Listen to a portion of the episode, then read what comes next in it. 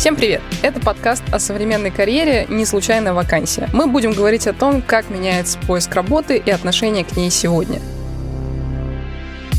Нашим родителям все было ясно. После школы или училища ты поступаешь в университет или сразу идешь работать. Над выбором профессии долго не задумываешься. Попадаешь на работу по распределению и работаешь там до пенсии. Сейчас молодые люди, особенно в крупных городах, смотрят на карьеру совсем иначе. Я заканчивал географический факультет. Знаешь, что мне говорили? Будешь учителем географии? Я говорил, нет. Стоит ли работать в одной компании всю жизнь? Я здесь работаю с 2004 года. Я возглавляю кухню уже 21 год. На факультете я работаю почти 30 лет. А полный рабочий день в офисе – это вообще нормально или стоит перейти на удаленку? Телеработа – это новый тренд, который в связи с этой эпидемией будет широко во многих организациях использоваться. Какая она работа мечты? Когда ты работаешь в найме, ты работаешь на дядю. Когда ты уходишь на фриланс, ты работаешь на много дядь. И что ждет нас в будущем? Какие профессии будут востребованы через 5, 10, 20 лет, а какие умрут? Лет через 30-40 эти профессии будут точно совершенно совершенно не нужны. Мы требуем просто робота-бюрократа.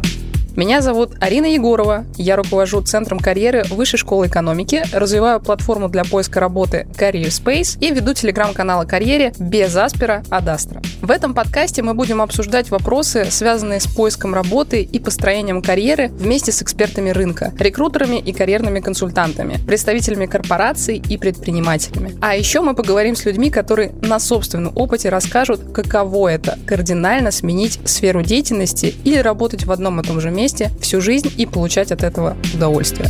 Не случайная вакансия – это совместный подкаст контент-бюро «Продано» и компании «Марс». Ставьте нам оценки, лайки и пишите комментарии на платформы, где вы обычно слушаете подкаст.